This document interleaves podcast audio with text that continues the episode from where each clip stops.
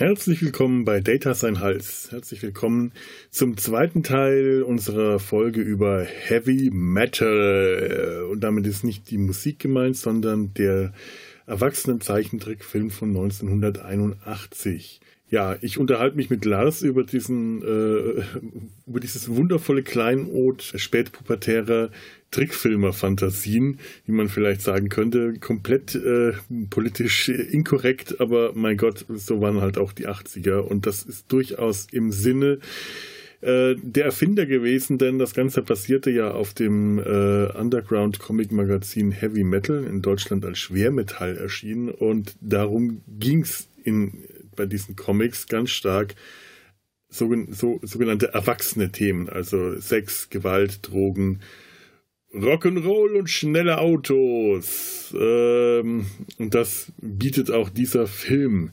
Die Rahmenhandlung des Films ist relativ schnell erzählt. Ein äh, Astronaut kommt aus dem Weltall, in, in einer Korvette übrigens, ähm, schick, schick, zurück nach Hause, bringt seiner Tochter was mit, eine große grüne Kugel, die in kurzerhand in seine Bestandteile auflöst, denn es handelt sich bei der großen grünen Kugel um das Locknarr, das äh, absolute Böse, das die kleine Tochter, das, das ist ein kleines Mädchen, bedroht und äh, ihr androht, sie zu töten. Das habe ich nie so richtig verstanden. Oder, oder dass sie ihn töten soll oder wie auch immer. Und bis es soweit ist, erzählt er ihr in verschiedenen Episoden, ähm, hier in diesem Podcast Segmente genannt, weil das scheinbar auch so der Begriff ist, den der Film etabliert, zumindest in den Credits. Äh, in diesen Segmenten erzählt er ihr von verschiedenen Begegnungen, die die Menschheit schon mit ihm hatte. Und wir hatten die ersten beiden Segmente hinter uns gebracht und kommen nun zu Segment Nummer 3. Viel Spaß. Gut, dann äh, kommen wir zu Stern. Der Übergang von diesem Segment zum nächsten ist einfach, dass sich der Loknar aus dem Zepter, das da am Boden herumliegt, ähm, auf, äh, das Zepter zerbricht und der Loknar schwebt davon ins Weltall und landet auf einer Raumstation. Trinkt da irgendwie ein. Auf einer Raumstation wird dem Weltraumpiraten Captain Lincoln F. Stern, Typ strahlender Held mit Grübchen im kantigen Kinn, der Prozess wegen seiner zahlreichen abscheulichen Verbrechen gemacht.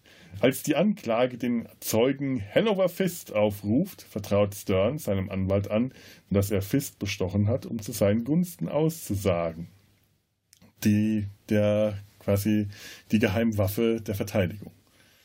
Während der Zeuge noch die edle, gütige Natur des Angeklagten in höchsten Tönen lobt, verwandelt er sich unter dem Einfluss des murmelgroßen Lochnar, den er kurz zuvor im Gang hat, aufgelesen hat, vom harmlosen Tropf in einen rasenden, tobenden Berserker, der Stern quer durch die Station jagt, um ihn den Gar auszumachen. Im letzten Moment kann Stern der Situation Herr werden. Er zahlt dem Wüterich das vereinbarte Bestechungsgeld, worauf sich, äh, woraufhin sich dieser wieder in den harmlosen Hanover Fist zurückverwandelt und als Dank von Stern kurzerhand aus der Station ins Weltall geschmissen wird. Während Fist in der Atmosphäre des nahen Planeten verglüht, umklammern seine Finger immer noch den Locknar. Ja, viel mehr ist es wieder nicht. In meiner Erinnerung war das die Folge, von der ich immer dachte, die passt da stilistisch überhaupt nicht rein. Das stimmt auch. Weil die ist total cartoonig, die sind Karika sehen aus wie Karikaturen, die Figuren mit riesigen Ohren, riesigen Nasen, Stern mit seinem riesigen Kinn. Mhm. Also nachher kommt ja eine Episode, die auch so ein bisschen in die Richtung geht. Aber das hier ist nochmal eine Spur, Spur härter. Das sieht so ein bisschen aus wie Don Martin, habe ich manchmal den Eindruck, vom Mad Magazine. Ja, ein bisschen. ja auch immer so lang, also Hanover Fist auf alle Fälle. Ja, ja, also es, es sind auf jeden Fall Karikaturen. Es sind schon Cartoon-Figuren. Es ist aber auch die am besten animierte Sek äh, ja. äh, Sequenz. Ja, definitiv. Also äh, wirklich sogar bis in kleinste Detail äh, Secondary Action äh, bei den Animationen ist, wenn die Figuren sich bewegen und äh, Hanover Fist, du siehst ihn da durchlaufen, siehst seine Füße und die Schnürsenkel bewegen sich noch mit, während er geht. Das sind so unglaublich schöne kleine Details, die einfach toll aussehen. Die Figuren, äh, da wandert auch nichts in den Gesichtern, es sei denn, er verformt sich gerade zum Berserker. Ja. Das, ähm, die Figuren sind on Model, das passt alles. Das ist wirklich toll und schön animiert. Und ist halt auch eher, eher klassische äh, Cartoon-Animation. Also wahrscheinlich das, was das Studio gut konnte. Ja. Da habe ich jetzt aber auch im Making-of mitgekriegt, das scheint wirklich sehr, sehr dicht an der Originalgeschichte dran zu sein. Ähm, soweit ich die kenne, ich habe nur mal kurz eine Seite äh, gesehen. Ich glaube aber auch, nee, die habe ich auch nur im, im, im Making-of kurz gesehen. Ja. ja. Aber das scheint auch eine ganze Serie gewesen zu sein. Im, ich weiß nicht, ob jetzt nur im äh, Heavy Metal Magazin, dass es mehrere Geschichten von diesem Captain Stern gibt. Und dass dann halt eine davon vorstellen. aufgegriffen wurde. Ja, das ist auch so ein Typ, von dem ich mir sehr gut vorstellen könnte, die Abenteuer von Captain Stern dürften sehr viel Spaß machen. Das ist, das ist so halt so für, äh, bisschen ja, für, für alle, die in den, in den äh, 2000, 2000er, 2010ern aufgewachsen sind, so eine Art äh, Sepp Brannigan. Ich wollte gerade den Namen sagen und ich habe ihn nicht gefunden. Ich dachte, während du redest, fällt er mir ein, aber es ist tatsächlich Sepp Brannigan, nur mit mehr Kinn und schwarzen Haaren. Ja weil es auch, glaube ich, so eine Anspielung auf Superman sein soll, weil er halt diese, diese strahlende Gestalt ist, die dann ins, die dann pervertiert wird, weil er dann äh, ein Bordell mit Grundschulkindern eröffnet und so. Drogen verkauft hat, verkleidet als Nonne. Mhm. das, hätte ich so, das hätte ich gerne gesehen. Wahrscheinlich hat er die Drogen einfach nur ganz normal an Drogensüchtige verkauft und das Nonnenkostüm einfach aus Fetischgründen getragen. Also das ist herrlich. Auch so diese Formulierung, wenn Fisk ihn lobt, er ist eine überlaufende Tasse, zum Rand gefüllt mit der Sahne menschlicher Güte. Ich möchte, dass das mal jemand über mich sagt. zum Rand gefüllt mit der Sahne menschlicher Güte. Das ist einfach toll. Das, ist, das, das macht Spaß. Das ist, das, das ist ein kurzes Segment auch nur. Also man hat auch das Gefühl, das ist so ein zwei, drei Seiten Comic, mehr nicht. Mhm. Und äh, macht aber einfach nur, macht einfach nur Laune. Es ist, ist witzig. Hat wahrscheinlich auch dann bei der Umsetzung der Animation geholfen, dass es mit einer der kürzesten Filme in den Episoden ist. Hier fand ich auch äh, dann, als Hannover Fist ausbricht, äh, die, die musikalische Untermalung sehr schön, habe ich aufgeschrieben. Das Lied heißt Reach Out und ist von Cheap Trick. Hm, gut. Viele der Bands sind übrigens bis heute aktiv und total alt mittlerweile. ich glaube, Blue Oyster Cult haben letztens ein Album veröffentlicht. Ich glaube, da ist nur noch ein einziger aus der Originalbesetzung übrig. Und der nähert sich langsam seinem 80. Geburtstag oder so. oh Gott. Oh, das ist traurig. Ja gut, aber auch als, äh, als, äh, als Rockstar kannst du alt werden, wenn du Glück hast. Ich, ich habe aber auch einen, einen, Filmfehler entdeckt in dem, in dem Kurzfilm. Ja.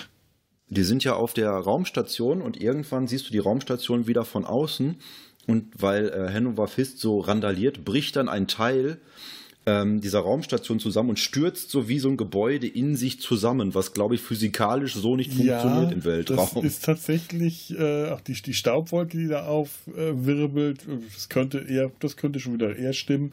Aber du hast recht. Und es dürfte vor allem einen Hüllenbruch gegeben haben und äh, roten Alarm ausgelöst haben. Das ist mir auch aufgefallen. Zumindest ist es ein Logikfehler. Wir haben mit der Episode sehr viel mehr Spaß gehabt als mit den letzten beiden. Auf jeden Fall. Ich hatte auch so ein bisschen das Gefühl, das war so für mich wie so ein Aufatmen. Ach, jetzt kommt was Schönes. Ich hatte nur ein bisschen Probleme am Anfang mit der Rolle des Lochnar in der Episode, weil sich das so direkt aufgewirkt hat. Äh, es hatte den Anschein, als würde es sich direkt auswirken auf Hannover Fist dass der Lochnar in die Geschichte eingreift, indem er halt äh, Hannover Fist dazu bringt, die Wahrheit auszusprechen und in dieses Monster zu verwandeln. Ich kann auch gar nicht genau sagen, warum mich das so gestört hat, aber vorher hat er halt Leute disintegriert oder wie im Falle von Dan eigentlich mehr oder weniger nichts gemacht. Ja, stimmt.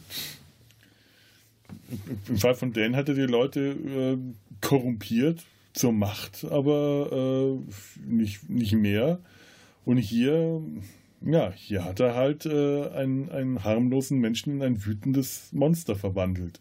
Ja, das scheint er schon vorher gekonnt zu haben, sonst hätte äh, Stern ihn ja nicht deswegen äh, beauftragt und ihm das Geld gegeben hinterher. Ich würde fast jetzt sagen, das, im Nachhinein hat er in der Episode auch wieder keinen Sinn gehabt. Ja, aber das ist tatsächlich der, äh, der äh, ursprüngliche Gag aus dem Comic gewesen, dass er, äh, dass Stern dem Koloss einfach das Geld in die Hand, das Geld gibt und er dadurch, äh, dass er ihn dann quasi dafür beauftragt hat, so auszurasten, um ihm die Flucht zu ermöglichen. Dass das Ganze ein abgekartetes, fingiertes Spiel war und überhaupt nichts mit, einem Log, dem Lognar zu tun hatte. Es war ja auch keine ähm, Originalstory für den Film, ja. sondern eben in einem Comic. Und äh, deswegen äh, wird äh, Fisk auch im Comic nicht umgebracht, äh, weil dieses ähm, das, also der Moment, wo Fisk dann aus der Weltraumstation äh, geschleudert wird und dann im All äh, verglüht und dabei, dabei diese kleine Murmel noch in den Fingern hält und man auch wirklich nur noch seinen Arm sieht und den Knochen hinten raus und ein bisschen Flammen. Das ist der Übergang zu einem Segment. Ich weiß nicht, ob wir da schon dazu kommen wollen oder ob wir noch was. Doch, doch. Dann machen wir das direkt. Das ist der Übergang zu einem Segment, das es leider nicht in den Film geschafft hat, nämlich ähm, der Teil Neverwhere der in einem ganz anderen Stil gehalten wurde, äh, viel zeichnerischer, grafischer und der genau damit anfängt, dass äh, diese abgetrennte Hand mit dem äh, mit dieser grünen Murmel auf einem prähistorischen Planeten landet, also vermutlich also der Erde wir sehen das nicht genau. Man kann vorher erkennen können, dass eine von den Planeten, das könnte der Jupiter sein. Aber es ist nicht so richtig auszumachen, wo, wir, wo sich diese Raumstation befindet. Und ähm, dadurch, dass der Loknar auf dem Planeten landet, in so einer prähistorischen Ursuppe oder so einem Urozean, beeinflusst er die gesamte Entwicklung ähm, auf dem Planeten hin zur Gewalttätigkeit. Beginnend von den äh, Dinosauriern, von den prähistorischen, äh, prähistorischen Echsen über Kriege der Antike, Mittelalter, das äh, Jack the Ripper taucht auf, äh, Adolf Hitler bis zum Zweiten Weltkrieg. Das ist eine ganz kurze Sequenz, nur drei Minuten lang. Und äh, die ist auch schon, soweit ich das verstanden habe, ist die fertig animiert gewesen. Halt ähm, wirkt in der Animation eher wie ein äh, bisschen, bisschen wie ein abgefilmtes Buch, wie eine abgefilmte Illustrationsbuch, das nicht zweibildweise oder sogar einzelbildweise animiert ist, sondern mhm. vielleicht vier oder sechs bildweise. Und das ist ja aber bei gezeichneten Animationen, bei aufwendig gezeichneten Animationen, ist sowas ja als Animationsstil durchaus üblich. Und es hätte so toll da reingepasst, es hätte so toll diesen Übergang gebracht und die haben es aus dem Film rausgenommen. Mhm. Was ich nicht verstehen kann. Ja, der, das Making-of hatte ich ja vorhin auch ge, gesehen, wurde halt gesagt, es, es hat den Movie angehalten. Es hat den Film komplett angehalten zu dem Zeitpunkt, dass es dann sämtliches Tempo rausgenommen hat und der Film eh schon die 90 Minuten hatte, die er haben sollte, haben sie dann gesagt, dann nehmen wir das jetzt raus. Und heute sagen sie auch, Mann, waren wir doof, hätten wir das mal drin gelassen. Die waren aber auch doof. Das war so, das, das wäre das Beste von dem Film gewesen. Das war künstlerisch wirklich das Beste des ganzen Films gewesen. Das ist sagenhaft schön. Die, die ganzen, den Film, der ist auf der DVD noch erhalten, der war auf der VHS-Veröffentlichung scheinbar auch schon mit drauf.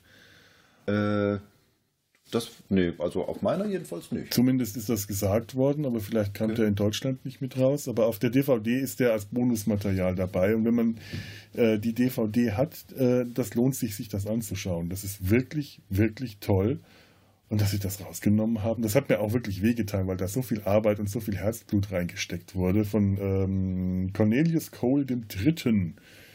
Der, äh, da, wie, wie kann man so blöd sein und sowas rausnehmen und dann aber dafür Dan zwölf Minuten lang bleiben lassen? Mann, echt. Da, da bin ich aber, echt geärgert. Also, das wäre dann aber mit, mit Abstand die Sequenz, die am meisten herausgestochen hätte zwischen allen anderen. Also noch viel mehr als jetzt Stern mit seinem Cartoon-Look. Ja, natürlich. Äh, und der Kontrast zu Stern wäre gewaltig gewesen. Aber ja. ich finde, der also, Film hätte das gekonnt, damit umzugehen, das, das zu zeigen. Ich, ich versuche den Stil nochmal anders zu beschreiben. Es mhm. ist ja, wenn man so normale Animationen hat, hat man meistens Striche und Flächen. Du hast Konturen von mhm. den Figuren, die füllst du dann mit einer Farbe.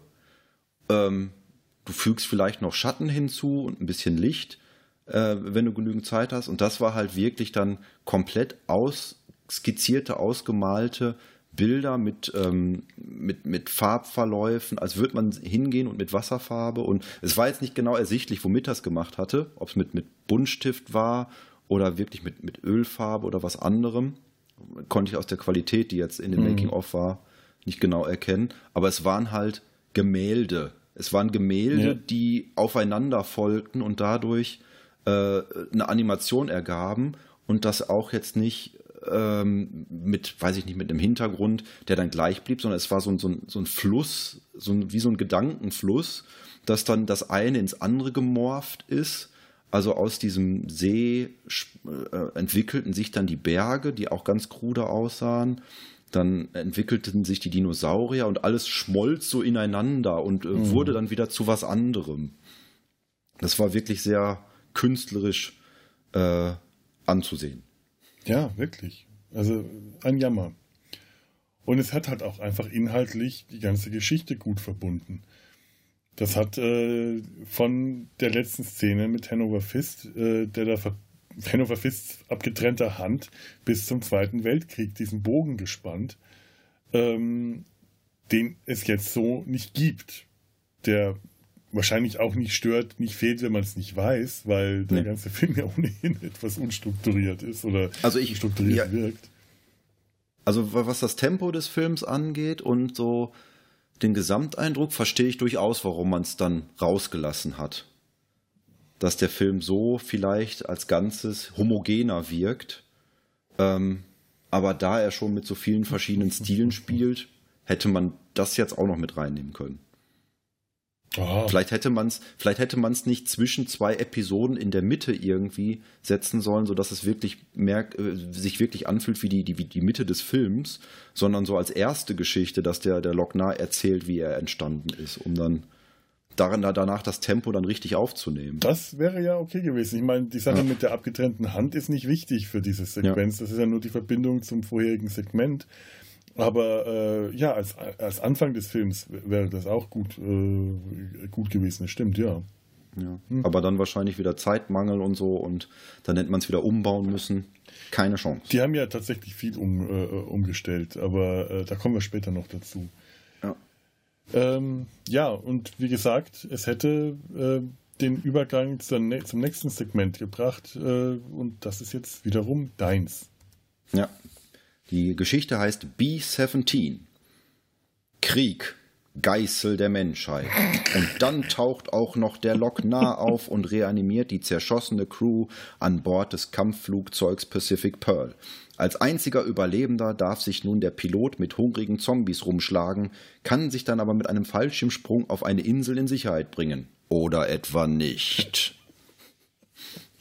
Wieder Drehbuch Dan O'Bannon, wieder Einsatz. Ja, da ist ein Flugzeug und dann sind da Zombies. Danke, Dan. In der ursprünglichen Version waren es keine Zombies, sondern Gremlins. Mhm. Aber weil ja hier der Loknar noch äh, durchs Weltall, durch die Gegend fliegt, scheinbar war das dann der Übergang, in deren Eintritt werden die ganzen zerschossenen äh, Besatzungsmitglieder zombifiziert und bringen erst den äh, Co-Piloten um und äh, verfolgen dann den Piloten, der ja dann noch schnell genug abspringen kann. Und auf so einer pazifischen Insel, das ist, äh, also, ja, wir, wir erzählen es. Ich finde es schön, wie der am Schluss auf so einem äh, Flugzeugfriedhof landet. Ja. Und da überall Zombies aus den Flugzeugen aussteigen und ihn umzingelt. Das ist sehr hoffnungslos, ja, die Sache in der, in der äh, Konstellation wirkt es auch so, als würde das ständig passieren, weil da diese Insel ist, wo dann diese ganzen Flugzeugwracks drauf liegen. Ja. Also da kann man schon so ein bisschen was dann hineininterpretieren, was jetzt offensichtlich nicht erzählt wird in der Geschichte. Ich habe mich auch gefragt, wo wohl sein Flugzeug dann landet. Ob die Zombies das dann da auch noch bruch landen auf der Insel. Und vielleicht äh, das sogar schon getan haben, weil die wirkten alle auch recht frisch, die Zombies auf der Insel. Ja. Das Blut, das aus denen getropft ist, war noch flüssig. Und für war auf alle. die Animation des Flugzeuges, der, des äh, äh, Bombers, haben die tatsächlich ein großes Modell gebaut, haben das schwarz angestrichen und mit weißen Linien bezeichnet. Also diese, diese, die, die Linien, die man dann äh, zeichnerisch sieht, das sind äh, weiße Linien auf dem schwarzen Modell. Die haben das äh, mit einem ähm, Hochkontrastfilm aufgenommen, gefilmt und negativ ausgedruckt und das dann die einzelnen Bilder in dieser Sequenz dann bemalt und äh, eben animiert, nacheinander abgefilmt. Sieht toll aus. Und die äh, Animation Cells aus dieser Sequenz äh, sind unter Modellflugzeugbauern sehr beliebt und werden sehr hoch versteigert.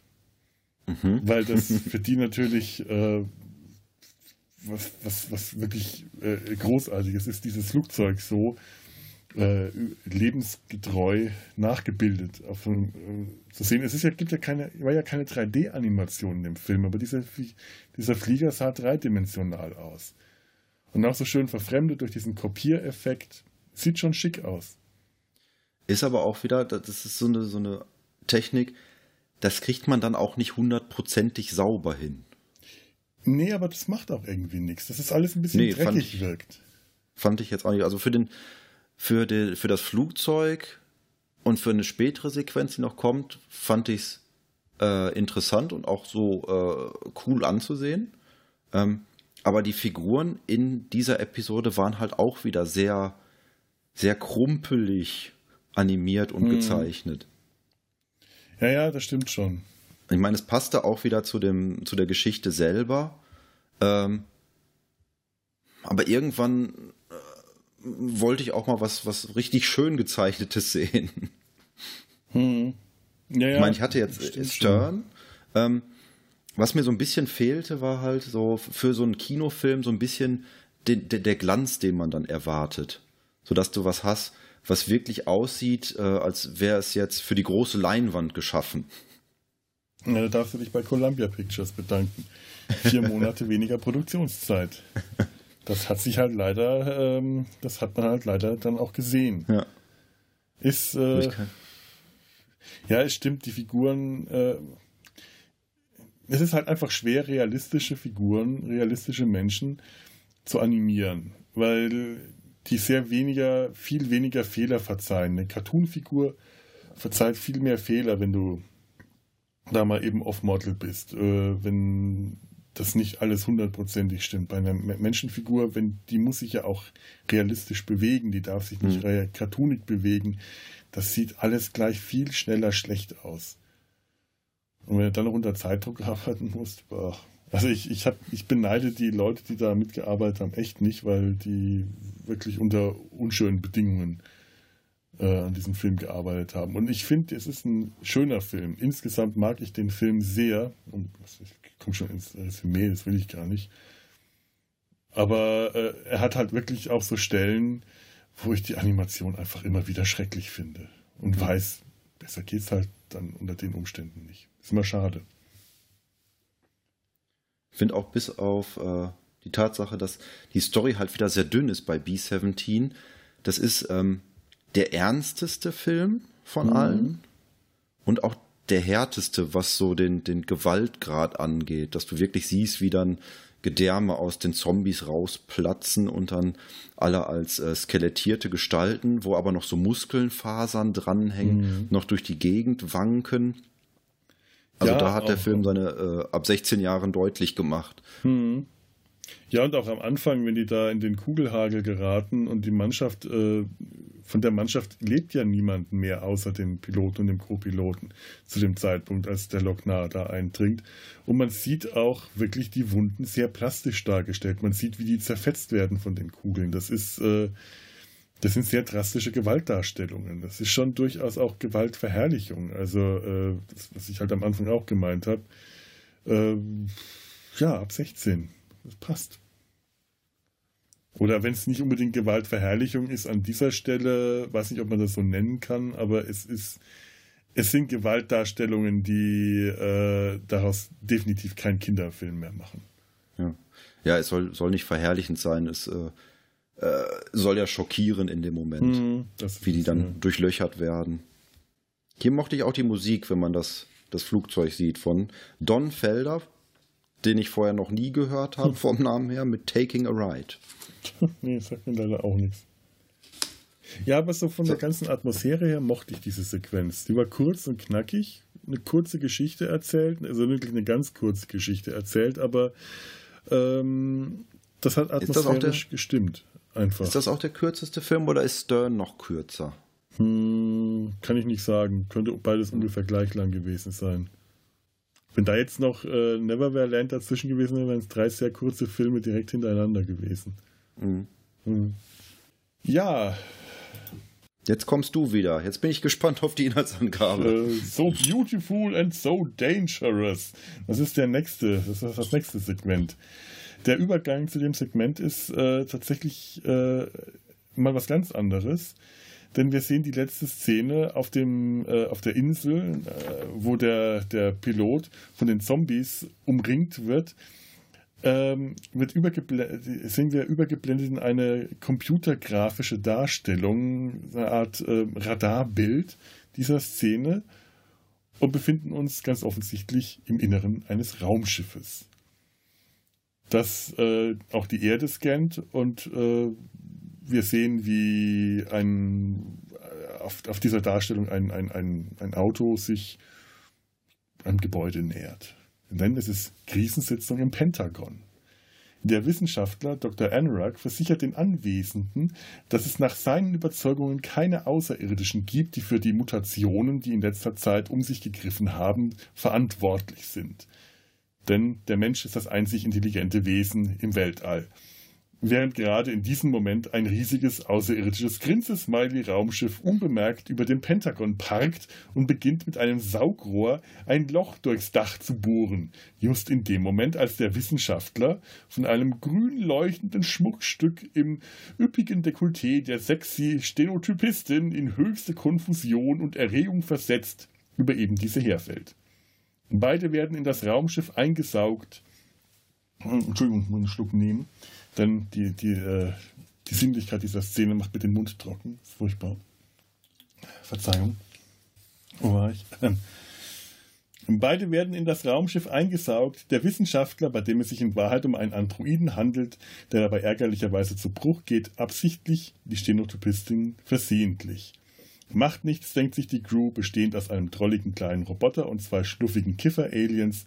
Und während der Roboter in seinem Boudoir die Stenotypistin vernascht und ihr anschließend einen Heiratsantrag macht, ziehen sich Pilot und Co-Pilot eine gewaltige Menge Alien-Koks rein, trippen ein bisschen sinnlos durchs Weltall und legen schließlich zugedröhnt eine perfekte Bruchlandung in einer Raumstation oder dem Mutterraumschiff, so genau weiß ich das nicht, hin.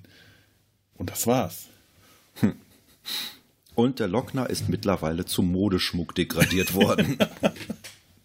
Und das einzig Böse, das er bewirkt, naja gut, das kann man jetzt auch tatsächlich so, äh, so sehen, ist, dass er einen, äh, die Schaltkreise eines Androiden stört und ihn zum Sextriebtäter macht. Das ist ja tatsächlich auch eine kriminelle Handlung. Also insofern hat er zumindest seinen Sinn und Zweck erfüllt. Also ich kann sagen, rein optisch ist das für mich mein Favorit. Einfach weil der mir Bilder zeigt, die ich mir auch wirklich gut auf einer riesigen Leinwand mhm. vorstellen kann. Weil sie, glaube ich, auch eins zu eins aus dem Comic genommen sind, was auch sehr viel mit Airbrush arbeitet. Und wenn du so ein Raumschiff hast, kannst du halt das Raumschiff immer wieder reinkopieren. Das muss ja nicht groß animiert werden. Du schiebst einfach dieses Airbrush-Bild dann. Äh, Aber das müssen riesige, äh, riesige äh, Cells, riesige Folien gewesen sein. Das ja. Da geht ja zum Teil die Kamera sehr nah ran, du brauchst also sehr gute Detailtreue und dann geht die in die Totale zurück. Das müssen große Bilder gewesen sein und da ja. schon aufwendig. Von, vom Inhalt her, ich habe keine Ahnung, was mir dieser Film sagen will. Ich brauche mal ganz kurz eine kleine Pause und dann kann ich dir erzählen, was der Comic eigentlich sagen wollte. Okay, das ist gut, weil äh, das habe ich mir schon gedacht, dass der mehr erzählt als dieser Film. Allerdings.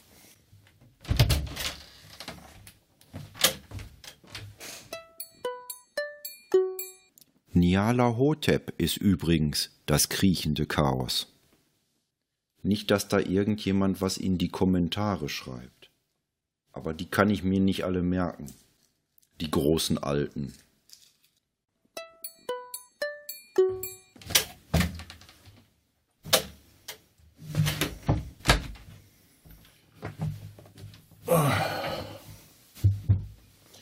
So, wo hab ich. Da ist er. Und da ist das. Und ich bin Dann- wieder da. Und weil die Sonne auch mal. hinterm Großsegel verschwunden ist, mache ich mir ein Bier auf. Ah. Ja, im Comic sieht das Ganze nämlich ganz anders aus. Ha. Puh.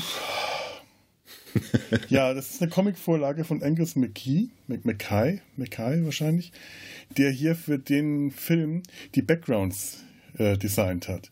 Das heißt also, die Background-Designs, genau so sieht der ganze Comic aus. Die Figuren sehen komplett anders aus. Die sind komplett überarbeitet. Bis auf den. Roboter. Der Roboter tauchte, glaube ich, auch im Comic. Der auf. Roboter sieht genauso im Comic auch aus, wie so ein Mäuse-Roboter. Sehr, sehr witzig. Und im Comic ist das so, dass dieses Raumschiff, das auch so aussieht, so ein großes, also alles, alles, was an Background-Elementen ist, ist eins zu eins auch so im Comic. Wunderschön, fantastisch gemalt. Und dieses Raumschiff landet äh, im Comic nicht unbemerkt und haut wieder ab, sondern wird von den Menschen bemerkt löst eine äh, Begrüßungshysterie aller Independence Day aus. Nur, dass die äh, Aliens tatsächlich in friedlicher Absicht kommen und die saugen jetzt nicht einfach nur den getarnten Androiden äh, auf, den sie mit äh, da hatten und die Sekretärin versehentlich, sondern sie nehmen tatsächlich eine ganze Gruppe Menschen an Bord, die jetzt mit ihnen durchs Weltall fliegen und auf der Suche nach dem Schönen und Guten sind. Die äh, Szene, die Sexszene mit dem Androiden und der Sekretärin, das kommt tatsächlich auch eins zu eins im Comic so vor. Die ist nur ein bisschen anders dargestellt. Die hat nicht so diese rote Dauerwellenfriese, sondern so langes, glattes, schwarzes Haar. Ansonsten ist das ziemlich genauso. Und im Comic ist das Ganze erst überhaupt der Auftakt. Also wo hier die Geschichte endet, fängt das Ganze überhaupt Ja. erst an. Die gehen da auf einen Ja. langen Trip durchs Weltall. Unter anderem finden die dann auch ihr, ihr, ihre, ihr Utopia, einen wunderschönen Planeten, auf dem sie dann erstmal von der herrschenden Rasse versklavt werden. Das hätte gut in den Film gepasst. Die dann sagt, ja, wir haben hier unser Utopia, aber nur für die herrschende Rasse. Und damit wir unser Utopia haben, müsst ihr arbeiten. Und wenn ihr äh, nicht arbeitet oder äh, uns irgendwas an euch stört, wie euer Herzschlag, dann machen wir euch kalt. Später können die dann entfliehen und sind weiter auf der Suche und so, aber das wäre eine, das wäre eine Geschichte gewesen, die fantastisch zu dem Lochnar gepasst hätte. Warum der in dem Dekolleté von der Sekretärin überhaupt, äh, der Sekretärin scheint er ja ansonsten nichts angetan zu haben. Ja, der Film endet ja damit, dass sie dann stoned durchs Weltall fliegen und dann sind sie in dieser Raumstation. Da sind sie dann, fliegen sie irgendwie rein und der, der endet halt einfach, ohne dass irgendwas zum Schluss noch passiert ist. Die Sekretärin wird entführt, die redet mit dem äh, Roboter darüber, dass sie heiraten sollten. Beziehungsweise der Roboter überredet sie ja dazu, dass sie heiraten sollten. Und ja, dann dümpelt es so zum Ende. sie besteht auf, äh, äh, sie lässt sich überreden, obwohl sie zuerst Bedenken hat. Wir sind zu verschieden. Da haben sie dann auch so ein bisschen was rausgeschnitten. Ursprünglich, äh, das hat man im, im Leica Reel gesehen, gab es dann noch eine Stelle, äh, wo er sagt, wie verschieden. Ja, du kannst ja überhaupt nicht auf meine emotionalen Probleme eingehen. Und er fragt, was? Was sind denn emotionale Probleme? Was soll das denn sein? Äh, und so ist halt dieses, äh, wir sind so verschieden und hinterher sagt sie noch, ja, Mischehen gehen nie gut, hat so ein, äh, so ein Geschmäckle. Und dann, äh, ja, sie lässt sich dann überreden, besteht auf einer jüdischen Hochzeit und im Original äh, der ursprünglichen Geschichte war es dann noch so, äh, er sagt, ja, okay, mache ich, aber äh, die, das, die Galaxie ist zu 90 Prozent von Robotern bevölkert, wo soll ich denn hier einen Rabbiner finden? Und in der ursprünglichen Geschichte wurde dann wohl auch noch diese Hochzeit, ähm, also im- für den Film äh, war die noch eingeplant. Hier hört es halt da einfach auf. Ganz komisch umgeschnitten, denn ähm, sie verlassen das Raumschiff, während sie das sagen. Da geht so eine äh, Luke auf, auf der gehen sie raus. Ja. Äh, du siehst, sie sind nicht mehr im Raumschiff, sie sind jetzt auf dieser Station, aber sie sind noch nicht auf der Station gelandet, weil die Landesszenen nämlich erst dann danach kommen. Das ist total verwirrend. Ich dachte, was sieht die? Sieht das Raumschiff von innen? Das, das stimmt doch nicht, da stimmt doch irgendwas nicht. Die haben die Szenen umgeschnitten. Hätte, wäre das das Ende gewesen, es hätte ein bisschen besseres Ende gegeben, weil so endet das einfach ja. nur mit der Bruchlandung. In der, in der Raumstation. Das ist ganz komisch. Ich kann auch jetzt mal sagen, äh, das ist jetzt der Film, der mir optisch am besten gefällt von denen. Ähm, was ich aber auch da als Problem finde und äh, eigentlich auch bei allen anderen, dafür, dass da so viele äh, Frauen und als Lustobjekte drin auftauchen, finde ich, die sind alle nicht toll gezeichnet. Ja, das stimmt. Ja, ja, also mein, äh, mein, mein pubertäres Ich hat sich dadurch da, davon leider durchaus überhaupt nicht angesprochen gefühlt. Das muss ich, äh, das, das muss ich, muss ich auch zu meiner Schande, also dem, dem Film zu seiner Schande an, anrechnen. Äh, ich, ich mag ja Schweinskram wirklich gerne in, in, äh, in der Kunst, in Comics, in Trickfilmen, soweit es geht. Da bin ich dann auch, da stehe ich auch gerne dazu, aber es sah halt einfach immer nicht gut aus, wenn die dann, nee. wenn die nackte Frauen gezeigt haben, egal in welcher Sequenz. Das sieht nicht gut aus. Ob das bei das Harry Canyon so war oder Dan oder hier. Ja, ich, ich mag schon diese Art, Gesichter zu zeichnen nicht, wenn du von vorne siehst und du siehst dann die Nase nicht richtig, sondern nur die Nasenlöcher. Hm. Das finde ich eine ganz merkwürdige Art, um Figuren zu zeichnen. Das machst du auch nur, oder wenn, wenn das jemand zeichnet, macht er das nur bei Frauen. Ich kann mir nicht vorstellen, dass jemand sagt, oh, dieser Herr hat eine so viel, oh, doch, doch, ich glaube nachher, dieser, dieser Jüngling in der Tana-Folge, der wird auch von vorne gezeichnet. Da sieht man auch nur die Nasenlöcher. Hm. Ja, stimmt. Ja, das soll halt dann äh, sehr jung oder sehr sehr hübsch, sehr glatt, sehr, sehr glatt äh, darstellen, ja. aber ich finde auch nicht, dass das schön aussieht. Das ist dass die, die, die Nase überhaupt nicht heraussticht, weil alles so jung und so glatt ist, deswegen sieht man jetzt größtenteils nur die Nasenlöcher. Und dann sind die auch immer so, haben immer so überproportional große Augen mit äh, langen Wimpern und sind dann noch so geschminkt, was jetzt auch den 80ern vielleicht zugetragen mhm, wird. Ja, ja. Ja, das, äh, die, die Frisuren und das Make-up, das ist schon deutlich 80er Jahre, das muss man leider sagen. Das, da, da kann der Film nichts für. Äh. Und ja, auch haben zwar dann alle große Brüste in dem Film, aber von Anatomie haben die meisten Leute anscheinend auch nichts gelernt.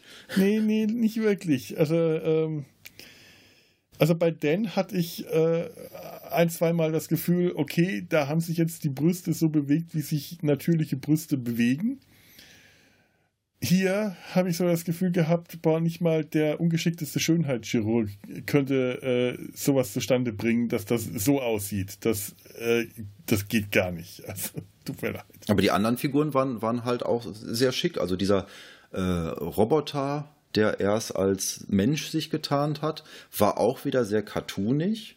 Hm. Ähm, anders cartoonig als jetzt bei Captain Stern sehr, sehr klar auch alles gezeichnet. Mhm. Die Aliens sahen ganz witzig aus, auch komplett anders. Also ich habe, du hattest mir mal einen Link geschickt zu dem Comic äh, So mhm. Beautiful, So Dangerous. Sahen halt komplett anders aus als die Aliens in der Geschichte. Kommen auch Drogen in der Geschichte vor. Nicht, dass ich mich jetzt groß daran erinnern kann, aber nicht so plakativ. Also hier äh, ziehen die ja wirklich mit so einem, mit so einem äh, großen Apparat mehrere fette äh, ja, Koksspuren auf dem Boden und sa saugen das durch ihre Rüssel auf. Das ist ein sehr mhm. alberner Moment. Ähm, also sowas habe ich in dem Comic, ist mir das nicht aufgefallen. Ich habe ihn aber auch nicht so gründlich gelesen, muss ich zugeben. In dem Comic kommt Woody Allen vor, zumindest eine Figur, die deutlich aussieht wie Woody Allen und ungefähr genauso neurotisch ist. Das mochte ich. Aber nee, weiß ich sonst nicht. Ja, hm, ist, ist eher ein Gimmick, diese Folge.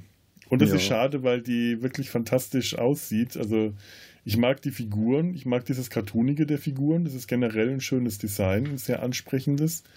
Gerade ganz besonders die Menschen am Anfang in dem Konferenzraum, der, ich nehme an, Präsident, der General, der Professor, die sehen alle toll aus. Die Frau leider nicht, aber dafür wieder die Aliens. Fantastisch. Ich mag das Background-Design. Das ist sagenhaft schön. Allein die ganzen bunten, leuchtenden Lichter, die die äh, hergestellt haben, dass sie in die, in die gemalten Hintergründe die Fenster ausgeschnitten haben, von hinten mit äh, Gel beschmiert, äh, bestrichen haben und dann beim Abfilmen nicht nur von oben, sondern auch von unten angestrahlt haben, wodurch alles leuchtet. Das, das ist so ein ganz klassischer, ganz, ganz klassischer Filmtrick. Aber es sieht so wunderschön aus. Es sieht einfach nur toll aus. Und man muss auch erwähnen, was als Wrack dann noch durchs Weltall fliegt.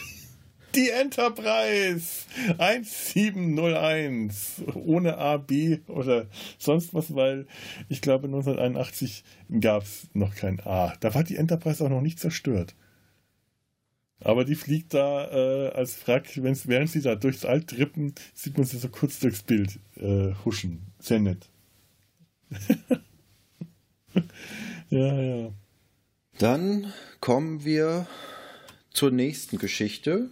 Das kündigt der Lochnar dann auch so an. Ne? Ich habe noch eine Geschichte für dich und ähm, stellt dem Mädchen aber schon in Aussicht, dass sie eines Tages die Kugel zerstören könnte. Ob das so schlau vom Lochnar ist, man weiß es nicht. Die nächste Geschichte heißt Tarna. In unserer letzten Meer setzt sich der Lochnar als Spitze eines magischen Vulkans zur Ruhe und bespuckt unbescholtene Pilger auf Sightseeing-Tour mit grüner Gülle, woraufhin diese sauer über den neuen Froschteint zu einem wütenden Mob mutieren und entsprechend zu Black Sabbath Mob Rules das nächste Städtchen überrennen, um die dortige Obrigkeit auszuradieren. Diese konnte zwar noch einen Hilferuf absenden, allerdings zu spät, so dass es eigentlich nur noch für Rache reicht. Diese wird vollzogen von Tarna, einer grauhaarigen Mitzwanzigerin mit ohne Kleider an, die hobbymäßig auf dicken Hühnern über Ruhrpottbrachen fliegt. Im weiteren Verlauf zieht sie sich dann doch noch etwas an und kickt den Unholden gehörig in den Ass. Ja, und nicht vergessen, dass sie äh, den, den Lochnar dann noch durch Selbstopferung äh, zum, zum Explodieren bringt.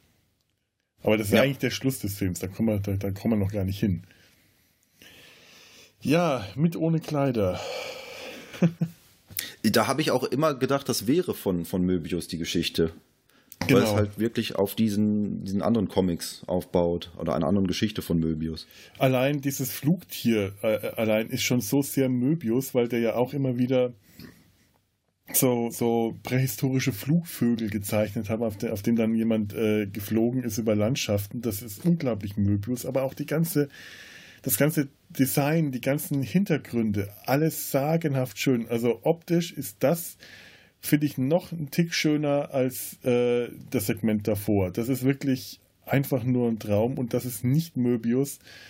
Das sollte von Möbius sein, aber Möbius äh, haben sie nicht gekriegt, also haben sie den kopieren lassen. Und äh, ja, kann man jetzt kann, kann, man jetzt mögen oder nicht, dass sie äh, sich an Möbius inspirieren, indem sie halt seine, seine Kunst geklaut haben, sie kopiert haben. Aber es, es sieht einfach fantastisch wunderschön aus. Ich, ich gebe dir da in Teilen recht, wenn sie dann äh, in dieser äh, nach diesem Flug über die Landschaft in diesem riesigen Skelett ankommt mhm. und dann durch diese Fabrik runterfliegt in diesen Tempel rein wo ich mich auch gefragt habe, warum ist in dieser Fabrik unten dieser Tempel drin? äh, das sieht alles toll aus, aber nachher gibt es auch so Szenen dann in der Basis von den, von den Bösen, das ist so ein bisschen unspektakulär. Und dieser Flug über die Brache sieht toll aus, wenn man weiß, wie er umgesetzt ist. Ähm, wirkt so halt auch wieder ein bisschen krude. Ja, ist auch so ein Fremdkörper. Es ist wieder ähnlich wie das Flugzeug vorher. Die haben da eine Modelllandschaft gebaut. Die haben diese ganze Landschaft, weil man ja keinen 3D-Flug, äh, also 3D-Animation zu der Zeit noch nicht, äh, war noch nicht, haben sie dieses, diese Landschaft als Modell gebaut auch wieder mit äh, schwarzen Linien eingezeichnet, die, die Krater und die Risse im Boden und die äh, diese Rohre, die überall verlaufen, so alte wie, Ruhrpott, hast du gerade gesagt, so, alte Förderanlagen und solche. Ja. Äh, und das haben sie dann mit einer mit mit, mit, mit äh, Einzelbildweise so eine, so, eine, so eine Flug darüber abgefilmt, auch hoch äh, mit, mit hohem Kontrast ausgedruckt und bemalt, wahrscheinlich mit Aquarell. Ähm, und dann jedes einzelne Bild, jedes einzelne Background-Bild einzeln ab, bemalt und einzeln abgefilmt und darüber dann den Vogel fliegen lassen, eben mhm. in einzeln animierten Bildern auf Folie. Weil aber diese Background bemalten Bilder äh, in der Menge nicht sauber, die konnte man nicht sauber gleichmäßig ausmalen und auch diese, dieses Druckverfahren wahrscheinlich hat dann auch so Flackern äh, verursacht. Wirkt das sehr krude, es wirkt ein bisschen dreckig und es flackert die ganze Zeit so. Ja. Es wirkt eher wie eine Traumsequenz. Ja. Im, im, äh, ich glaube, der, der Audiokommentar oder im, in, in, irgendeinem Audiokommentar, den ich dazu gehört habe, ähm, hat es der Sprecher als Boiling beschrieben, also als würde es kochen. Hm, hm, hm. Naja, den, den das kommt, glaube ich, ganz gut. Gehört. Ja, das kommt, glaube ich, ganz gut hin, dass es wirkt, als würde es so ein bisschen vor sich hin brodeln oder blubbern. Ja, ja diese stimmt. Landschaft.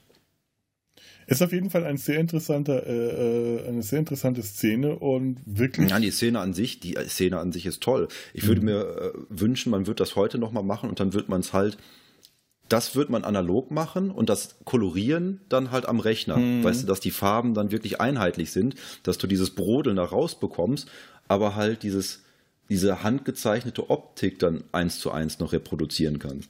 Wenn der ganze Film ähm, besser zu diesem Brodeln gepasst hätte, wäre das auch vollkommen okay, aber so bricht es halt einfach raus, das stimmt. Ja. Fand ich aber als auch nicht so kritisch in dem Moment. Nee, nee, wie gesagt, ich mache, ich, ich fand das toll, ich mochte das total. Ich finde, das ist auch, ähm, also nicht nur tricktechnisch für mich ein, ein, ein Highlight äh, in dem Moment, sondern generell ist es einfach eine tolle Szene. Aber die haben auch so relativ viel, äh, also die, die, haben hier auch wieder viel mit Rotoskopie gearbeitet, das, äh, wo, eine, eine, wo sie eine Schauspielerin hatten, ein Model, die die Bewegungen der Figur ähm, vorgespielt haben. Sie haben das abgefilmt und dann einzelbildweise äh, ja, nachanimiert, mehr oder weniger kopiert von Hand. Hm. Zum Beispiel die ganze Sequenz, in der sich Tana äh, ihre Rüstung in Anführungszeichen äh, anzieht, bestehend aus ein paar äh, taktisch geschickt platzierten äh, Stoffstreifen, um äh, die diffizilsten Stellen zu bedecken. Das Modell hatte übrigens einen, einen Badeanzug an, konnte man dann äh, in der, im, im, Bonusmaterial sehen. Ich dachte mir auch, gut für das Modell. ich fand aber auch die Vorgehensweise interessant, dass sie dann äh, die Figur von Tana entwickelt haben und dann zu äh, äh Modelagenturen gegangen sind mhm. und das Bild hochgehalten haben und gefragt haben, haben Sie zufällig jemanden, der so aussieht? ja die Wahrscheinlichkeit ist nicht so, nicht so, äh, nicht so gering. Also das kann ich mir schon vorstellen, dass das klappt. Wie gesagt, sie haben ja ein Modell gebraucht, keine wirkliche Schauspielerin, sondern ein Modell und das sind äh, alles Dinge, die ein Modell sehr gut hinbekommt. Das sind Bewegungen, äh, das sind mehr oder weniger Posen. Posen in der Bewegung, die mhm. sie eingenommen hat. Auch später, wenn sie in den Saloon kommt und dann gegen äh, äh und, und, und dann gegen drei grüne Unholde kämpft und die enthauptet. Äh, das auch alles rotoskopiert. Äh, und das sieht, das sieht toll aus. Und das sind aber auch in der fertigen, äh, im fertigen Film sind das tolle Animationen, weil rotoskopiert ist ja ähnlich wie Motion Capturing nicht gemogelte Animation. Da ist der Animator noch, äh, steckt der Animator noch viel Arbeit rein. Das macht, äh, wie, also das ist nicht wie, äh, es ist ja auch beim Motion Capturing nicht so, dass das alles der Computer macht, in Anführungszeichen. Da muss noch viel nachgearbeitet werden und bei der Rotoskopie ist es ganz genauso. Die Figuren müssen alle von Hand gezeichnet werden, jedes, jedes Bild einzeln. Ja. Das sieht man auch bei der Rotoskopie von Tana selber. Du siehst halt, dass sie viel des Körpers äh, nachgezeichnet haben von der Dame, die sich da anzieht. Mhm das Gesicht ist halt immer das von Tana, was mehr oder weniger ja. komplett anders aussieht als das von dem Model, weil die Nase viel kleiner ist, weil es halt wieder diesen merkwürdigen Look bekommt. Ja. Ja, und äh, natürlich die, die, die Proportionen des Körpers sind ein bisschen anders. Auch hier ja. die Brüste größer und natürlich ist sie vorher nackt und das ja, dadurch, dass das auch mit, mit, mit, hartem Kontrast, glaube ich, gefilmt war und sie einen weißen äh, Badeanzug anhatte, sah es halt aus, als, als wäre da gar nichts. Da konnte man dann beliebig große Brüste reinzeichnen an die weißen Stellen. Ja, natürlich. Warum, warum es den Animatoren schwer machen, das stimmt. können sie ihre Fantasie spielen lassen und haben eine Unterlage dazu. Ach, bah, was, das, das rede ich hier. Zumindest haben wir hier mal eine starke Frau, die äh, mit niemandem schläft, soweit ich mich erinnern kann. Ja. Auch wenn sie des Öfteren nackt rumlaufen muss. Die zwar auch gerettet werden muss, aber dann wenigstens von ihrem Reittier gerettet ja. wird und nicht von Dan. Oh. Nicht von Meister Propper. Äh, das stimmt, also mal davon abgesehen, dass ihre Rüstung halt wieder so klassische Fantasy-Frauenrüstung ist, die nichts bedeckt und nichts schützt, sondern einfach nur ähm, so, so viel nacktes Fleisch wie möglich zeigt. Also so das, das übliche äh, Fantasy-Frauenrüstungsklischee. Und deswegen für Frauen nicht wirklich besonders attraktiv als Rollenvorbild äh, sein könnte. Ich weiß es nicht, vielleicht. Wer weiß, wer weiß. Aber es ist tatsächlich eine, äh, es, ist eine es, ist, es ist ein starker Charakter, ja, auf jeden Fall. Clint Eastwood in weiblich, nur mit anderer Garderobe. Mhm. Ich hatte mich gefragt, ist das jetzt eigentlich Science Fiction? Weil das Einzige, was so ansatzweise Science Fiction der ganzen Geschichte ist, ist, dass der, äh, wie heißt der, äh, der hat noch nicht mal einen Namen, der Bösewicht. Ich glaube, Rebel Leader oder so. Hm. Äh, nee. Ja, das ist Jedenfalls der, so eine Art Cyborg, der, dieser Häuptling ja, genau, der, der hat einen Cyborg-Arm. Ja. Das ist das Einzige. Und äh, das wurde ja dann auch beschrieben im Making-of, dass es eigentlich eine Art Western ist. Ein, ein, ein, die sie vorhatten. Dann, eine Art Western. Ah, ja. Sergio Leone-Film. Und sie dann der weibliche Clint Eastwood ist. Das wurde ja dann auch im Making-of so mhm, mhm. beschrieben wenn sie dann. Man muss auch noch dazu sagen, dass Tana kein einziges Wort verliert während der ganzen Episode. Ja. ist äh, ein stummer Charakter. Macht Stimmt. alles nur mit Gesten und äh, ihren Augen. Ja. Ja, also da vermischt sich äh, Fantasy und Science Fiction äh, miteinander. Es ist deutlich stärkere Fantasy-Anteile, aber die Optik hm. ist zum Teil, finde ich, ähm, halt sehr fantastische Science Fiction. Hm. Ähm, das so genau abzugrenzen, fände ich hier auch gar nicht so, so, so wahnsinnig wichtig. Hm. Ich fand das in äh, äh, zwischendurch hat es mich immer an He-Man erinnert. Ja, ja. Von der Optik. Ja, genau so, das stimmt. Das ist halt so die super, äh, ja, die, die, die Superhelden, diese, diese Helden-Fantasy. Äh, ja das, das passt schon rein irgendwie. Ich meine, sie, sie, sie kämpft mit einem Schwert und äh, hebt das Schwert vor der Statue an, dann kommen Blitze herunter und sie wird aufgeladen genau, also bei der war... Macht und Grayskull und was wie alles. Stimmt schon. Schön fand ich auch, dass die bösen Pilger, äh, nachdem sie dann übergossen wurden, spontan Helme trugen, sodass dann äh, die grüne Gülle ihnen offensichtlich Kleidungsstücke noch dazu gezaubert hat. Ja, sehr praktisch, finde ich, finde ich auch. Äh, wer weiß, ich meine, vielleicht hab haben ja ein paar nicht überlebt und aus den Überresten von dem, was sie so hatten, wurden für die anderen dann Helme gebaut. Kann ja die grüne Gülle In... alles geschafft haben.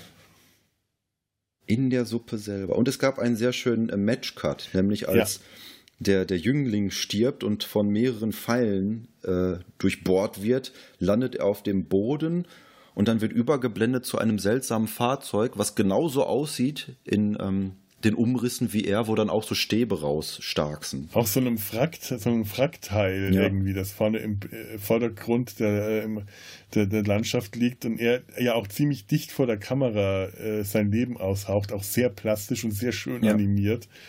Und das ist ein, tatsächlich ein fantastisch toller Matchcard, ja. Auch die ganze Animation davor, da wird sehr viel mit äh, Kameraeinstellungen gearbeitet. Mal ist man ganz nah ran an den Gesichtern, mal ist man vollkommen total und sieht dann unten klein links dieses kleine Männchen, diesen kleinen äh, jungen Pagen zum großen Tor laufen, das zu verbarrikadieren. Dann versucht er diese Barrikadenvorrichtungen in Gang zu setzen, die offensichtlich schon sehr lange nicht ja. mehr äh, in Betrieb war. Und das, das Tor wird aufgesprengt. Alles toll animiert und äh, auch tolles Timing und tolle Bewegungen. In der mhm. Bar-Szene fand ich auch schön, dass einer von den äh, Unholden, die sie dann nachher fertig macht, auch fragt, lass mal sehen, was du da drunter hast. Wo ich mich auch gefragt habe, wo drunter genau? Unter einem einzelnen Lederstreifen? Ach, ach und in der, in der Bar ist Divo aufgetreten, die Band. Ja. Das fand ich auch nett. Das hat wieder auch komplett nicht Heavy Metal, aber irgendwie schön, dass sie die Bandmitglieder äh, als Vorlagen für das Character Design genommen haben. Sehr schräge, sehr schräge Band. Das war mit das Verstörendste am Film, war die Brille von dem einen, weil es erst so aussah, als hätte er sehr merkwürdige, verschieden große Augen ja. in so einem kindlichen Gesicht und danach fiel ihm aber dann die Brille runter. Da war ich etwas beruhigt. Und ich habe irgendwo im Making-of äh, äh, gehört, dass hinter ähm, dem Barkeeper eine Pinocchio-Figur zwischen den Flaschen sitzt. Und heute, als ich den Film nochmal gesehen habe, habe ich sie entdeckt. Das ist nett. Sowas mag ich. Das ist so kleine Details, die halt Animatoren, Zeichner, äh, AnimatorInnen, ZeichnerInnen, äh, Entschuldigung, ähm, so einbauen, wenn denen langweilig ist. Wenn die einfach viel zeichnen, dann wird da ein bisschen gespielt. Das ist wie diese kleinen Mäuse, die da in, das, in dem Segment zuvor, diese Weltraum, kleinen Mäuse, die überall herumhuschen auf dem Raumschiff. So ganz kleine, kleine Tierchen, die, wenn eine Luke aufgegangen ist, die da noch so rumgehuscht haben, dass auch die äh, AnimatorInnen äh, einfach aus Jux noch so rein animiert haben. Hm. Ja, bei, bei Tana, du siehst auch im Nachspann, dass da wohl am meisten Arbeit reingeflossen mhm. ist. Einfach weil, ich glaube, ein Drittel des Nachspanns ist, sind die Credits für Tana und die letzten zwei Drittel ähm, werden dann verteilt auf alle anderen Filme. Und da, das merkst du auch im Film an so, so Details, wenn sie sich bei der Animation äh, irgendwie, die putzt das Schwert ab, nachdem sie dann die beiden Orks da enthauptet hat nimmt sie das Schwert und mhm. putzt das an einem der beiden ab und dann tropfen noch so äh, grüne Blutstropfen von ihren Stiefeln, während sie davon schreitet. Es ist schon aufwendiger als die anderen Filme. Ja, stimmt. Ja, und am Schluss äh, gibt es den großen Endkampf. Sie kämpft gegen den äh, den, den Barbarenhäuptling, der seine, äh, seine äh, Hand, seine mechanische Hand gegen äh, seine Cyborg-Hand gegen ähm, was ist das? Ja, es gibt, es gibt, es gibt vorher noch eine Szene, da wird es ja gefangen genommen und wird dann in diese Grube geschmissen. Ah, ja, und dann gibt es eine Szene, die ich total merkwürdig fand, wo dann von oben noch eine zweite Person hinuntergeschmissen wurde. Wo ja, ich mich ja. auch gefragt habe, was sagt mir jetzt diese Szene? Aber im Leica-Reel sieht man dann, dass eigentlich geplant war, dass sie nicht alleine durch diese Welt reist, sondern einen Kompagnon dabei hat. Und das war dann, glaube ich, dieser Kompagnon, der dann an ihr auch, vorbeigeschmissen um zu sagen, wurde. Sie wird gefangen nackt ausgezogen und ausgepeitscht. Extrem wichtig für die Handlung, sehr handlungstragend. Gebt mir meine Peitschen! Schrecklich. Ähm, ja, stimmt. Ähm, hier hat sie nur ihr, ihr, ihren, ihren Flugvogel, der sie dann rettet. Der, der vorher, sie hat keinen Gefährten. Ich finde auch besser, dass sie keinen Gefährten hat, weil ja. Aber es hat mich dann auch irritiert, wer wird dann noch in diese Grube geworfen? Das ist ein Mensch, der auch keine grüne Haut hat, also einer von den nicht äh, vom Locknar beeinflussten Menschen, der zu nichts da ist, der einfach äh, vorher nicht aufgetaucht ist, später nicht aufgetaucht ist, was, was, mit dem konnte ich nichts anfangen. Zeigt die Grausamkeit. Sie schmeißen einfach täglich Leute in diese Grube rein. Ja, ja, stimmt. Sie, sie liegt da auch in der Grube, die noch viel tiefer geht auf irgendeiner Felsenplattform, nackt und ausgepeitscht mit lauter Wunden, die dann später auch schnell, recht schnell verheilt sind und dann werfen sie ihr noch ihre Rüstung herunter und ich, ich bin mir gar nicht sicher, vielleicht sogar ihr Schwert. Warum? Warum? Wozu?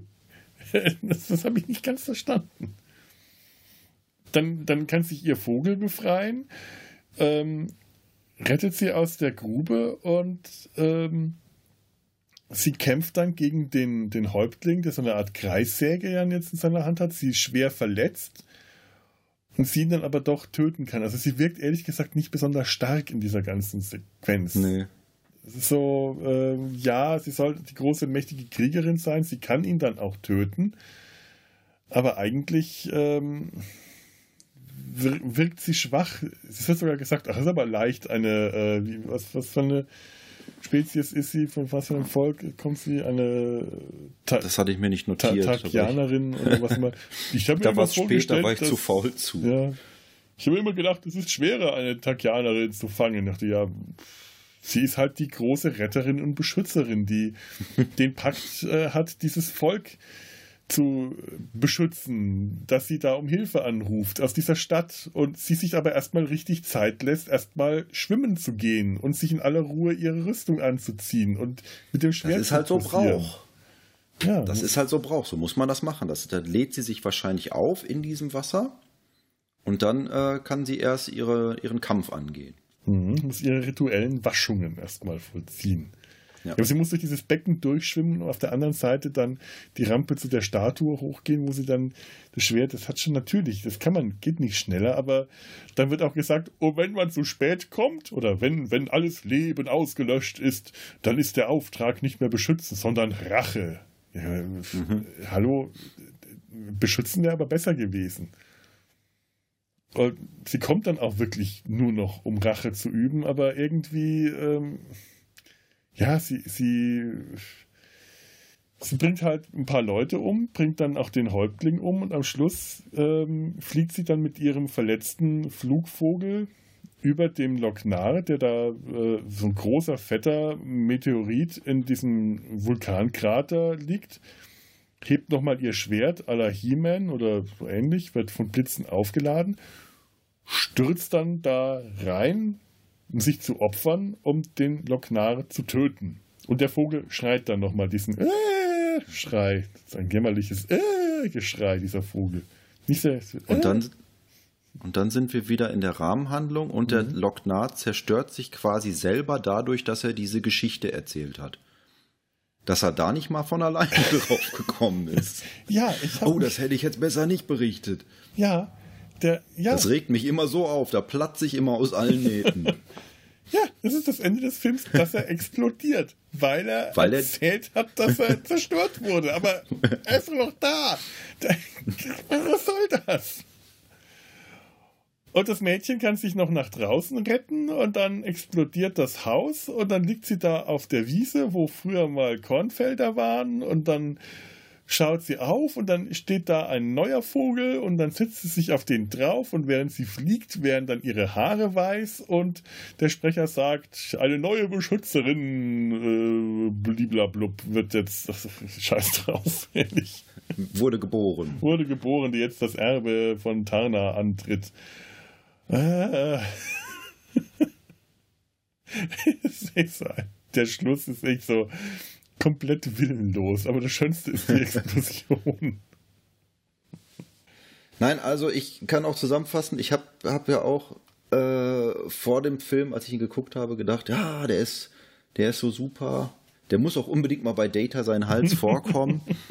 äh, jetzt, nachdem ich ihn zweimal geguckt habe, ich habe ihn einmal so äh, zum Spaß geguckt und einmal für Notizen. Das zweite Mal war schon etwas zäh, ihn durchzugucken. Aber ich finde immer noch, dass er mehr ist als die Summe seiner Teile. Weil wenn du die Teile alle einzeln betrachtest, ja. kommst du auf keinen grünen Zweig mit dem Film.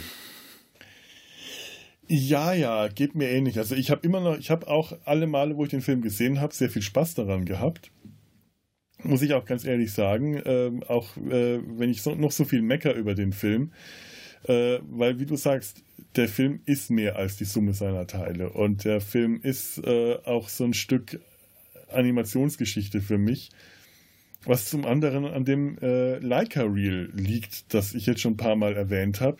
Das ist nämlich, ähm, das ist auch als Bonusmaterial auf der DVD und es lohnt sich tatsächlich, äh, ich weiß nicht, wie viel die DVD kostet, wenn man sich den Film anschauen will, jetzt nicht einfach nur auf Amazon Prime zu gucken, wo der, glaube ich, gestreamt wird, sondern wenn der Film ein paar Euro kostet, äh, das Bonusmaterial ist es wert. Dieses Leica Reel zeigt äh, den ganzen Film nochmal in voller Länge, nur nicht in fertiger Form, sondern in verschiedenen Stadien der Produktion. Als Storyboard, als Animatic, als abgefilmtes Storyboard, in Layout-Phase, in rougher Animationsphase. Teilweise sieht man die rotoskopierten ähm, Live-Aufnahmen übergeblendet mit den Zeichnungen darüber. Ähm, da ist ein toller Audiokommentar dabei, der das alles erklärt, was man jetzt sieht. Äh, und das allein das ist für mich äh, aus, also, Branche, äh, also aus, aus, aus Trickfilmer-Sicht ist das äh, für mich ein äh, ganz, ganz wunderbares äh, Stück gewesen. Ich, ich, ich habe das genossen. Ich habe mich da selber an so viele Dinge aus meiner eigenen Berufsvergangenheit äh, erinnert gefühlt, an viele Dinge, die wir heute nicht mehr so machen, weil wir digital arbeiten. Ähm, Storyboard auf Papier zeichnen, mit Bleistift, mit Schraffuren, mit da wird mal was äh, abgeklebt, mal was ausgeschnitten. Es sieht rough aus, es sieht sauber aus. Es ist so kreuz und queres Kuddelmuddel, dieses Leica Reel, und es funktioniert aber. Du kannst diesen Film als solchen erkennen und du siehst, wie da äh, immer wieder Szenen aus diesem Film herausgeschnitten und wieder ersetzt wurden durch neue, wo dann in, in der Produktion dieser ähm, man, man, man weiter war in der Produktion. Man sieht auch, wie ähm, der Film ursprünglich mal geschnitten war. Die Harry Canyon-Episode äh, ist ziemlich am Ende des Films eigentlich mhm. angesetzt. Also der, der Taxifahrer, der ist gar nicht am Anfang des Films geplant gewesen, sondern als vorletzte Geschichte vor der Tana-Sequenz. Das haben sie irgendwie umgeschnitten, aber ob es dem Film jetzt geschadet hat oder nicht, kann, kann man nicht sagen. Aber dieses Leica Reel ist, äh, ne, ist, ist, ist, großartig. Das ist wirklich sehenswert. Ich weiß nicht, ob es vielleicht auf YouTube zu finden ist oder sonst irgendwo. Ähm, ich glaube schon. Ich glaube, das ist tatsächlich auf YouTube. Ausschnitte davon habe hab ich mal irgendwo ja. gesehen. Ich habe reingeswitcht, äh, aber auch, auch dann nicht ein drittes Mal ganz geguckt, den Film. Und weil der halt auch, ich hatte den im ähm, Original dann geguckt, das erste Mal. Mhm. Und weil es den als Leica Reel dann gezwungenermaßen nicht mit deutscher Synchro gibt, ich aber die deutsche Synchro nochmal gucken mhm. wollte, habe ich dann, dann das zweite Mal in der deutschen Fassung im normalen Zustand geguckt. Das sind dann auch nicht zum Teil nicht die Originalsprecher, sondern noch ähm, teilweise Layout-Sprachaufnahmen. Äh, ich habe mir dann aber lieber den Audiokommentar angehört, weil der halt noch recht viel dazu erklärt hat, was man gerade sieht. Ja, und ansonsten ist es halt ein Film, der ähm, so, so politisch unkorrekt und versaut, wie er ist, einfach Spaß macht, sich anzuschauen. Also, ähm, ich wollte ja überhaupt, das siehst du mal, ne? Ich hätte es am Anfang nicht erwähnen sollen. Ich hätte es einfach nicht sagen sollen. Jetzt habe ich doch den ganzen Film ständig über, äh, über Political Incorrectness geredet. Echt. Ich bin so blöd. Ich gucke guck noch, was auf meinen Unterlagen noch steht, äh, auf meinen Notizen. Wir hatten noch nicht gesagt, die, die Geschichte, dass die Designs, oder das hatten wir eigentlich doch schon gesagt, dass die Designs für Tana auch von Möbius sind mhm. aus einem mhm, anderen mhm. Comic namens Arsak, wo sich das alles stark dran orientierte. Also ich bin durch mit meinen Notizen. Mhm. Ich habe noch, ähm, es gab einen zweiten Teil, ja, weil Kevin Eastman, der Erfinder der Turtles, ein großer Freund des Films war, der dann auch mit seiner damaligen Frau, ich weiß nicht, ob die sich irgendwann haben scheiden lassen, äh, Julie Strain, ähm, ein Heavy Metal Fact 2 gemacht hat, mhm. was dann aber ein ganz normaler Zeichentrickfilm war. Also schon auch für Erwachsene, aber es war eine durchgängige Handlung. Ich habe den nie gesehen. Ich habe das nicht. halt nur dann, ähm, der soll auch bei weitem nicht so toll sein. Ich weiß nicht, ob der mittlerweile irgendwie eine Fanbase hat oder irgendeinen Kultstatus, aber es ist halt schon, so wie man sich halt einen fertigen Zeichentrickfilm vorstellt dann. Ja, ja ich kenne da nur Ausschnitte davon. Ja. Werde ich mir wahrscheinlich irgendwann mal anschauen. Wenn mir Und äh, dann habe ich, ähm, ich hatte Felo schon halt diese alte Fassung geschickt. Die gibt es auch bei YouTube von Neverwhere von äh, äh, Richard Corbin, selbst animiert alles was ein ganz merkwürdiger Stil ist. Also es ist äh, halt so ein No-Budget-Film-Ding, wo er halt auch diesen, ein, ein Zeichner, glaube ich, spielt, der dann die Anleitung kriegt für eine Maschine, die ihn in diese Welt wirft. Und Ach, dann sind jetzt die weiß ich, was das war. Ja, stimmt, stimmt. Ja. Ja, ja. Und äh, das sieht aus, als hätte er sehr klein irgendwelche Thumbnails gezeichnet, auch ohne irgendwie Konturen, sondern wirklich nur äh, Schatten und Licht. Und die dann animiert. Also die Animation ist großartig. Es ist halt, man hat quasi keine Umgebung in diesem Film. Man sieht nur Figuren und dann so einzelne Striche, die die Landschaft andeuten. Das ja. Ganze ist, glaube ich, 16 Minuten lang und äh, eine Erfahrung, wenn man sich das mal ganz anschaut. Es sieht toll aus. Also es ist äh, allein grafisch, optisch äh, durchaus sehenswert. Kann man, äh, ich werde es verlinken, denn das, das lohnt sich, sich das auch mal anzuschauen. Ja, das stimmt. Dann gibt es eine South Park-Parodie, wie ich dann im Vorfeld gesehen habe. Das war jetzt das erste Mal seit ich weiß nicht wie vielen Jahren, dass ich eine Folge von South Park geguckt habe. da kenne ich nur die äh, entsprechenden Ausschnitte mit Kenny. Und, und äh, ich glaube, Kyles Vater, der durch Katzen, die durch Katzenurin in diese Welt ge äh, gezogen werden. Und dann ja. da äh, Abenteuer mit großbrüstigen Frauen, was auch sonst haben. Genau, es gelangten alle immer in die gleiche Welt, die halt aussieht wie verschiedene von den Episoden aus Heavy Metal zusammengeschmissen. Mhm. Nur dass Tana in der äh, Serie einen großen Cowboy-Hut noch getragen hat. Oh Gott, ja. Oh und alles. Gott. Und sie mussten dann nachher in der Busen-Arena gegeneinander kämpfen. Weil alles auch Busen haben musste. Es war ganz unterhaltsam, aber ich kann auch die nächsten Jahre wieder ohne South Park auskommen. Das ist schön, das freut mich.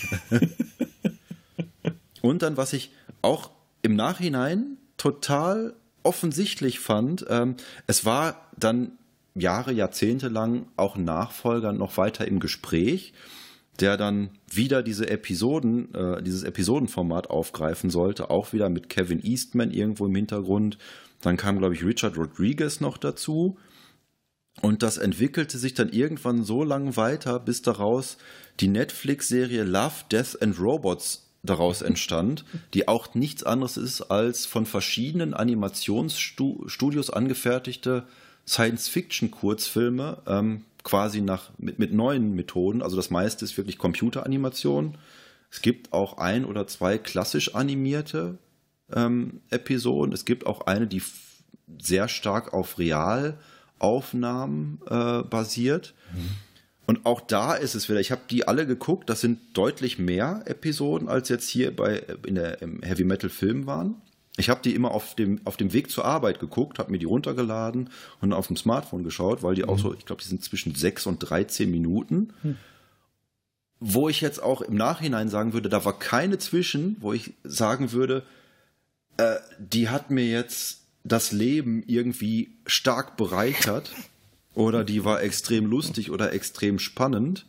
Ähm, aber das war auch wieder so mehr die Summe seiner Teile, dadurch, dass, dass das immer so unterschiedlich und unterschiedlich war und so viele verschiedene Ansätze hatte, äh, würde ich sagen, kann man da durchaus auch mal reingucken. Also da sind Sachen drin, da willst du sagen, das war jetzt gar nichts für mich. Sachen, wo du sagst, ja, das hätte da noch ein bisschen weiter ausgeführt werden müssen, dann hätte mir das richtig gut gefallen. Aber es ist auf alle Fälle alles sehr interessant und halt auch schnell wieder vorbei. Hm.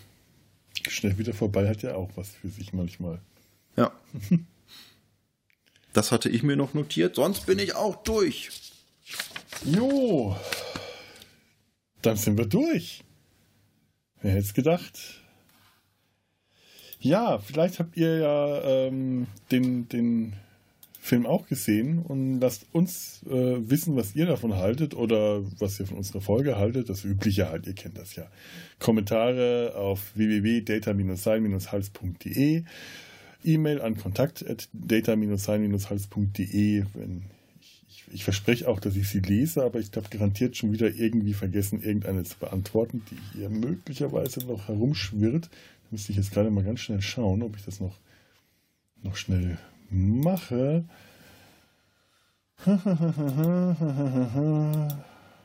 Achso, nee, das ist Spam, das ist Spam, das ist Spam. Warum schickt ihr uns Spam? Warum schickt ihr uns Spam? Ich will nicht, dass ihr mir sagt, dass ich meinen Penis vergrößern. Das ist, das ist nett von euch gemeint, aber das müsst ihr nicht. Das, das, sowas schickt mir bitte nicht.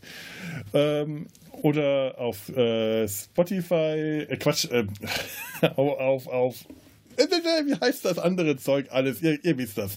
Twitter, Facebook, Instagram und ich, äh, auf, auf, Spotify findet ihr uns auch. So, das war's. Äh, Gott, nein. Äh, ich muss raus an die frische Luft.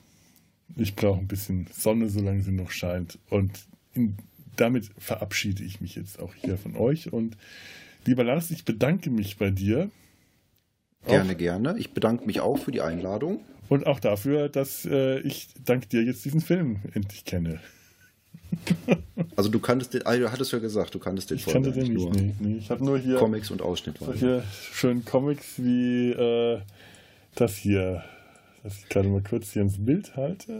Klick. Ist da denn, ist da denn immer nur eine Geschichte drin oder sind das auch ja. schon mehrere nee, Geschichten auch in pro Heft. Äh, es ist genauso wie im Film, dass sich so, ein, so, eine Ausgabe von Schwermetall, von dem Magazin auch zusammensetzt aus vielen einzelnen Comics, vielen Einzelteilen, vielen äh, Episoden. Zum Teil sind es längere Geschichten, die in Teile aufgeteilt äh, werden, dann fortsetzungsmäßig äh, erschienen sind. Oder es sind abgeschlossene Geschichten. Aber ähm, immer ein Sammelsurium, ähnlich wie der Film. Ja. Das haben sie also beibehalten mit Heavy Metal, mit Schwermetall. Ja, ja, Metall Hurlon. Und damit können wir jetzt auch dann hier die Kiste zumachen und sagen, macht's gut. Tschüss. Tschüss.